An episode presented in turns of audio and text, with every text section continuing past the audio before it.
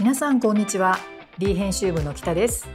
この番組では発売中のリーの特集について担当者にじっくり話を聞いていきます。今回は D の1、2月号の合併号の中からえー、美容テーマについて話を聞いていきたいと思っているんですけれども、えー、今回ベスコス大賞ですね。もう恒例になっておりますけども肌にも気持ちにも寄り添うリーベストコスメ大賞2023下半期ということではいこの特集を担当した空編 M 子こと村岡がえー、今回来てくれているんですけども村岡は今、えー、この収録は実はね初めてなんですけれどもはいまずじゃあ村岡ちゃんよろしくお願いします。あの自己紹介をどうぞ。お願いします、えー、副編 M 子こと村岡と申します。えー、ビューティーの企画を主に担当しておりまして今回のリーベストコスメ大賞も担当いたしました。本日はよろしくお願いいたします。ねもうこれは年に2回やっているもう大人気企画なんですけれど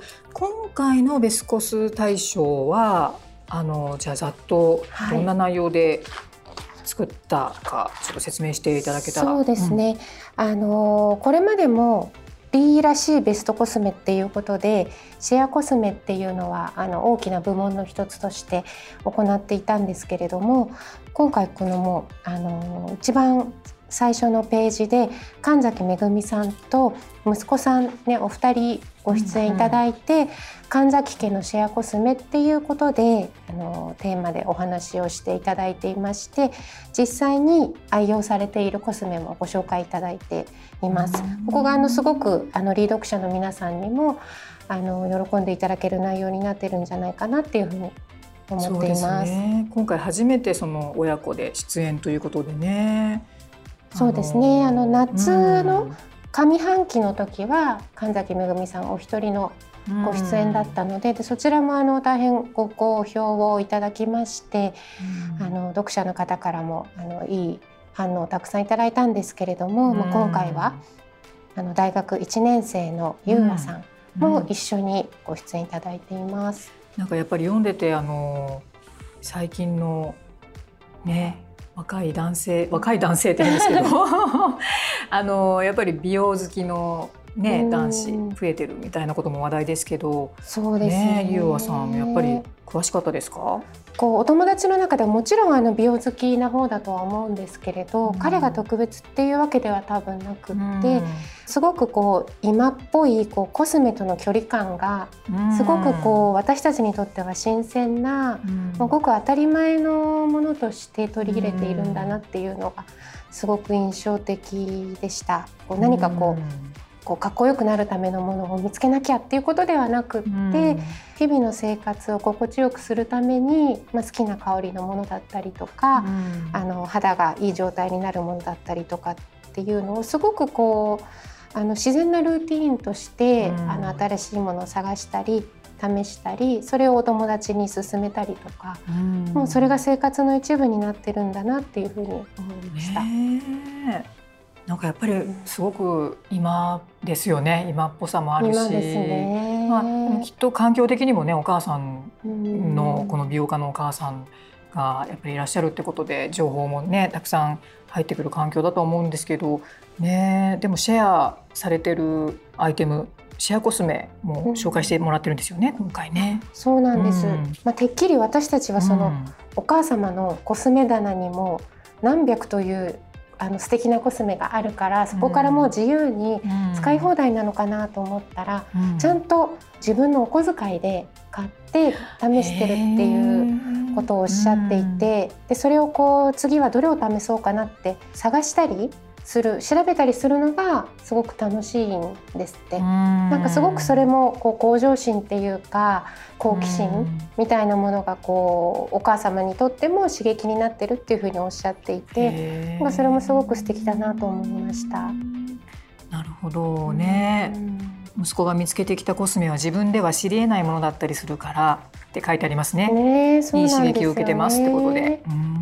ぱりその彼らの独特なコミュニティの中でこう流行ってるものとか、うん、あのなかなか、まあ、それこそ私たちも知りえないようなものをこううまく見つけてきたりとかしてるっていうところが、あのすごくもうそれ自身も楽しんでるっていうことをあのご本人もとてもおっしゃってました。そうですよね。なんか普通にあの理系を勉強されてるあって書いてあるんですけど、はいはい。なんかもう本当に一般的にこう肌を気遣うとかスキンケアするみたいなことがなんか日常の延長線にあるっていうところが。なんかうちの息子を見ていてとてもそんな風になるとは思えないんですけど。そうですね。ねそういう。やっぱり大学生ぐらいになると、そういうこうお友達たちもうん。そうなっていくのかなっていうふうに思いますね。に。で、ゆあさんもやっぱりお友達に聞かれることが多いらしくって、うんでその時にちゃんとあのこう実感を持っておすすめできるように、まあ、それもあっていろいろ試したり調べたりしてるっていうふうにうんおっしゃってました。はい。で、まあ、あのその次のページからあのリーではねシェアコスメ対象って言っても本当にこれはリーならではの対象かなと思うんですけれどやっぱり家族で、えーローションとか化粧水をシェアしたり、まあね、ボディ系もそうですけど、なんかやっぱこの辺りは結構浸透してきたなって感じがあります。そうですね、うん。あのもうこの1年で何度もシェアコスメっていう切り口でテーマを行っているんですけれども、あのまあ、今回すごくびっくりというかあの衝撃的だ、まあ、あのその印象的だったのが、眉眉コスメがシェアコスメ対象の中にランクインしていて、ああー確かに。のこれまでもこの1年間で保湿とか日焼け止めとか、あのボディものとかそういったものはたくさんご紹介してきたんですけれども、うん。まだリーではメイクアップには手を出していなかったんですよ。うん。なるほど。なんですけれども、うん。まあ、眉っていう男性にとってもすごく重要なパーツっていうのはもちろんあるんですけれどもあのまあここにこう自然にこのいいろんなこのスキンケアのだったりこう生活の中であの必需品なアイテムたちの中にすごうん。くあのさりげなくこの眉コスメがいるっていうのが、ね。あのちなみにうんカネボウの,、はい。あのデザイニングアイブロウリクイドという製品なんですけれども、あのこれがですね票を集めていまして実際あのとてもいい製品であのうん。個人的にもおすすめなんですけれども、特徴としてはすごく自然に仕上がるっていうところが多分男性にもおすすめしやすいポイントなのかなと思って。へ最近はやっぱりもう眉を描くとかっていうのは D 世代の旦那さんとかでも、へー。いやまだうん。まだそれはあの割と意識の高い意識高い、はい、うん。人たちに入ると思うんですけど、でもねそれこそあの神崎さんの息子さん世代だったら多分、うん。ごく当たり前に男の子たちも眉を描いたりしてると思いますし、で多分もっと若い高校生とかうん。もきっと取り入れているんじゃないかなと思うんですけどね。あとまあ20代とかも30代の前半ぐらいまでの男性だったりすると比較的抵抗なくというかうん。自ら使ってるアイテムなんじゃないかなと思うんですね。でまあ、リー世代の30代40代のあのご主人たちっていう人たちにとっては、まあややあの初めましてなアイテムかもしれないんですけど、うん。でも確かにナチュラルに仕上がりさえすれば、うんむしろ男の人にとっての方が眉って重要なパーツだったりもすると思うのでなるほどね、はい。うん。なんかすごくこれはこう、まあ、2023年下半期ならではの,、あの結果かなっていうふうに思いました。確かに、まあ、あのこの、えっと、乳液で石器製なんかもこれはもうなんか乳幼児から使えるみたいな新生児だったですよね。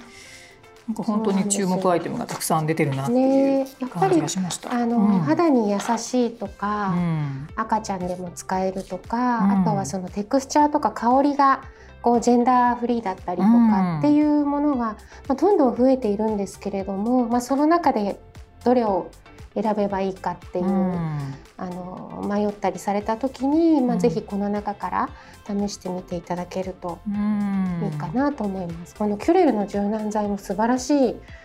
すよね。もうこれも本当に私も個人的にも大ヒットっていう感じで。なんかやっぱり村岡ちゃんのところはまだお子さんが小さい、はい、小学2年生なんですけど、ちょっと肌が弱いので、うん確かに。うん。えやっぱ親子でケアとかしてます？まあ、ケアっていうほどでもないんですけど、うん。でもやっぱり何も保湿しないと、うん。結構あの子供肌が荒れやすいのであの、まあ、何かしら保湿はしてますね。そうですね、うん。まあうちもなんかお風呂上がりにやっぱりどうしてもカサカサするからボディクリームぬ塗ってって言われるんですけどでも中学生なんでうち そろそろ自分で塗ってもらえませんかって思うんですあけどママ塗ってっていう塗ってって言います可愛いですね。いやーだからもう自分で塗りなさいよってさすがにこの間言ったんですけどまあ結構やっぱりこ子供の頃からねそれがこう習慣だったりしてるとうん。うんそうですね。まあ特にこの季節は、まあ多分お子さんだけじゃなく。ご主人もカサカサしてくる季節だと思うので、こういうあのリップとかうんもあのみんなで使えるといいなと思います確かね。にそれでポジティブエイジングケアあり、はい揺らぎケアあり、ねエリクシールのクリームとか、うんうんグレドポーの美容液とかも本当に最高うんです。いやーそうですよねう。ん素晴らしい。もうでも本当にエイジングケアも揺らぎケアももうどれもあの肌悩みに沿っていていっぱい使いたいものがたくさんあるなと思ったんですけど、そうですね。ねえなんか本当に毎年毎年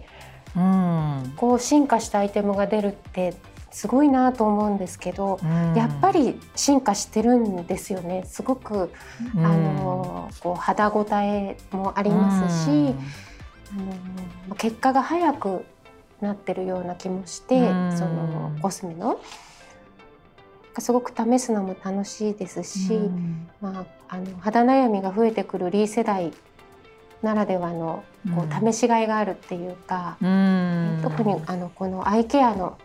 製品なんかもやっぱり目元をもう何もせずには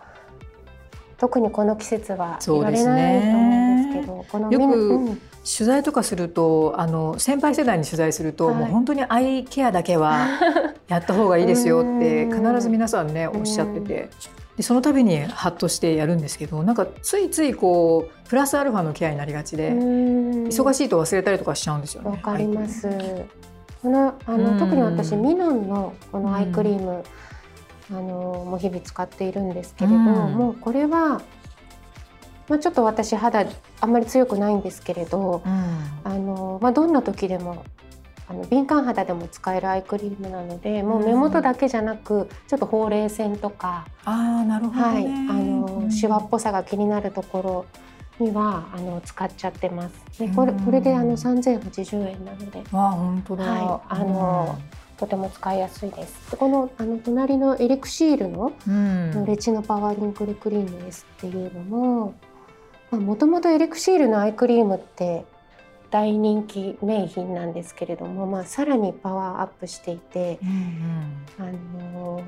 資生堂ならではのレチノールの力で、うんうん結構目元があのピンって若返る感じがしま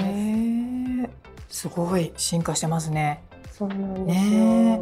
あのあとあのやっぱりリーの中では100人隊かはらい。結成されたあのリーしゃべくり美容部っていうのをね、うんうん去年かな立ち上げて。で今回3人の方に出ていただいてるんですけどやっぱり盛り上がりましたかこの座談会も。そうですね、うん。すごい楽しくってあっという間に時間が過ぎてしまったんですけど、ねえみんなやっぱり意識が本当になんか美容に対する意識が高まってるなっていうのをすごく年々感じるんですけど、うんそうですね。結構この時はもう、うん。うん。あのスキンケアからうん。ヘアケアからあのメイクアップまでいろいろ実際に試していただいて、うん。でここで初めて試してあのいいなと思ってあの買いに行きましたっていううん。こともあの取材の後におっしゃっていました。いやーこれは下一段の座談会では足りないね。ねあっという間でした。そしてえっ、ともう本当にスペシャルケアヘアケアベースメイクいろいろあるんですけど、もう村岡ちゃんの中でここは押さえとこうみたいな。えーそうですね。ある？でもヘアケア対象もねそうなんです頭皮は本当に気になってる人多いよね。はい、うん。今期あのーこのヘアスカルプケアうんのものが、あの豊作だったので、うんうんこの春クレイエンスロクシタンっうん。ていうのがまあどれもその女性の、まあ、特にあの頭皮ケアで使いやすいアイテムなんですけれどももちろん、うん。あの男性も使えますし、うんうん。あのシェアもしやすいアイテムだと思うので、うん。気になるものがあればぜひ試していただきたいですね。確かに、うん。そして最後にねあのー美容賢者の最愛コスメ大賞っていう見開き、い、つもここ人気ですけどもここでも副編 M 子としてあたくさん出てますよ。うんそうですね私はこの中でこのナノケアの ヘアドライヤーをもうこれ買い替えて本当に良かったって思う。ね、板さんももうすごい速乾性だし、ね全然あのしっとり上がるんですようね。んなんか楽しくてあの髪乾かす時が。ううんん。そうですよね。なんかすごくあの、なんていうんでしょうか、まあ、つつるんとすするんと仕上がりますよね。乾かすだけで。いやいやもうこれもうん大変な力作になっておりますので皆さんちょっとお手元にねある方はじっくり今の配信を聞きながら見ていただきたいかなと思います。じゃあ今日は長くなってしまいましたが、はい、はいありがとうございました。ありがとうございました